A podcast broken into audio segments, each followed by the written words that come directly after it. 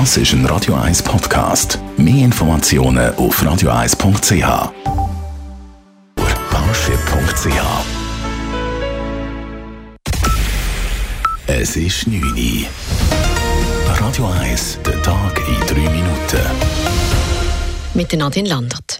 Die EU-Kommission hat zehn Schweizer NGOs mitgeteilt, dass es keine europäischen Gelder mehr für humanitäre Hilfe in Krisenregionen gibt.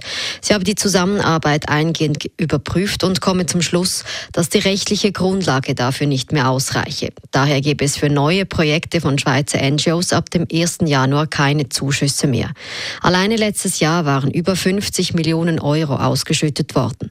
Felix Knehm, Direktor der Organisation Solidar Suisse, ist überzeugt, dass der Entscheid politisch ist. Die EU ist dran, jetzt auch wirklich im Rahmen von Brexit zu schauen, wie geht es um mit der Zusammenarbeit mit Nicht-EU-Staaten ganz allgemein. Also insofern nicht eine Überraschung, aber so kurzfristig so ein Schreiben überzukommen, darauf sind wir nicht vorbereitet und haben nicht gerechnet, dass die EU so schnell so entscheiden fällt und gerade auf die Schnelle wirklich zehn bewährte Organisationen aus ihrer Partnerschaft rauskippt. Betroffen sind Organisationen wie Caritas Schweiz, Médecins Sans Frontières oder World Vision.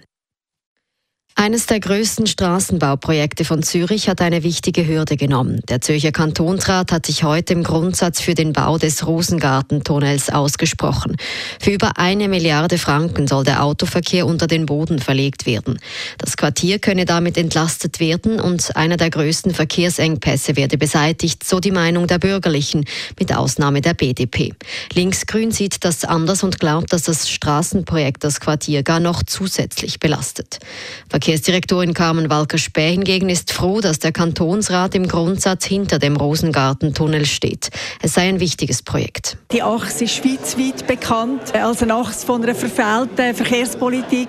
Und Menschen in dem Kanton die wollen Lösungen und haben sich mehrfach schon äh, eingesetzt und zu deren Achse sind sie gestanden. Deshalb sei sie zuversichtlich, dass der Rosengartentunnel auch vor dem Volk Bestand haben werde. Die Grünen haben bereits ein Referendum angekündigt. Im Machtkampf in Venezuela stellen sich immer mehr Länder hinter den selbsternannten Interimspräsidenten Juan Guaido. Nach den USA und mehreren lateinamerikanischen Ländern haben auch zahlreiche EU-Staaten den Oppositionspolitiker als venezolanischen Übergangspräsidenten anerkannt. In einer koordinierten Aktion vollzogen Deutschland, Großbritannien, Frankreich, Spanien, Österreich, die Niederlande, Schweden und Dänemark heute diesen Schritt. Widerstand gibt es allerdings aus Italien. Das Schweizer Außendepartement hält sich zurück und ruft die Konfliktparteien zur Zurückhaltung auf. Beim Sorgentelefon 143 der dargebotenen Hand sind im letzten Jahr rund 175.000 Gespräche geführt worden. Das sind gut 8 Prozent mehr als im Vorjahr. Dies sei insbesondere auf das größere Hilfsangebot zurückzuführen. Vor allem Anruferinnen und Anrufer mittleren und höheren Alters hätten sich gemeldet. Zwei Drittel der Personen waren Frauen. Bei den Gesprächsthemen dominierten psychische Leiden, die Bewältigung des Alltags, Beziehungsthemen und Einsamkeit. Die 45. alpine Ski-WM im schwedischen Aare wurde am Abend offiziell eröffnet. Die Eröffnungsfeier stand unter dem Titel Inspire the World to Ski. Insgesamt werden Athletinnen und Athleten aus über 70 verschiedenen Ländern antreten. Morgen steht in Aare mit dem Super-G der Frauen die erste Medaillenentscheidung an.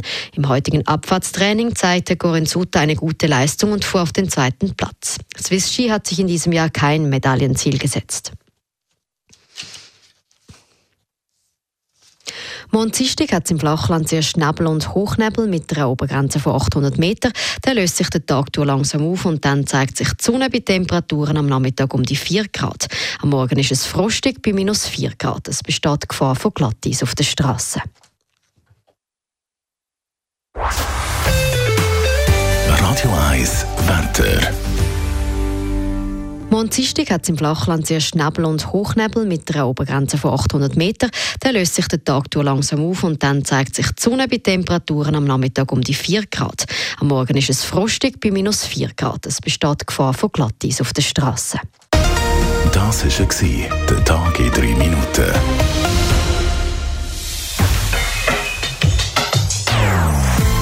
Non-Stop Music auf Radio 1. Die besten Songs von allen Zeiten. Non-stop. Radio 1